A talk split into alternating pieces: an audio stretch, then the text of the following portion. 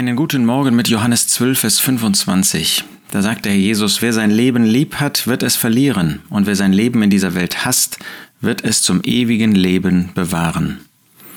Der Jesus hatte gerade davon gesprochen, dass er als das Weizenkorn nicht allein bleiben wollte und deshalb sterben musste. Wenn das Weizenkorn nicht in die Erde fällt und stirbt, bleibt es allein, wenn es aber stirbt, bringt es viel Frucht. Und dieser Tod des Herrn, der sollte ein Ergebnis bei denen hervorrufen, für die er gestorben ist.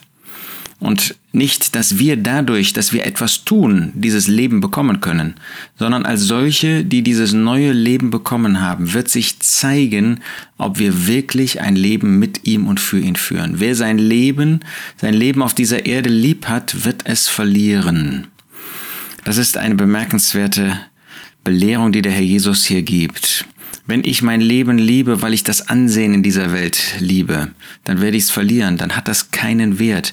Ob ich es jetzt biologisch verlieren werde, das liegt ganz in der Hand des Herrn. Ähm, früher oder später ist das natürlich so.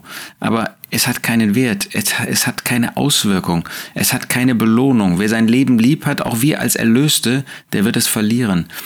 Hat die Corona-Zeit nicht genau das gezeigt, dass wir viel mehr an unserem Leben, an unserem biologischen, irdischen Leben kleben? Äh, war nicht gerade wir diejenigen, die eigentlich im Vertrauen auf den Herrn hätten sagen müssen, wir sind in der Hand des Herrn? Und mit was für einer Ängstlichkeit haben wir versucht, alles Mögliche einzuhalten? ist ja nicht verkehrt, den ähm, Vorschriften des, der Regierung zu folgen, gerade das Gegenteil, wir werden dazu aufgetragen. Aber in was für einer Ängstlichkeit haben wir das getan? Haben wir alles getan, um unser irdisches Leben zu erhalten, statt für den Herrn tätig zu sein, statt diese Zeit zu nutzen, gerade wir als Christen, um zu zeigen, dass wir ein festes Vertrauen auf die gute Hand Gottes haben.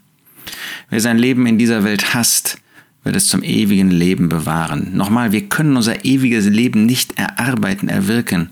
Aber wer dieses Leben in dieser Welt nicht für höher achtet als die Person des Herrn Jesus, als die Nachfolger hinter dem Herrn Jesus, die womöglich eben für uns mit ähm, äh, Verachtung verbunden ist, auch mit Zurückweisung, mit Verwerfung, aber in manchen Ländern sogar mit dem Tod, der wird es zum ewigen Leben bewahren. Was ist dein Ziel für dein Leben hier auf dieser Erde?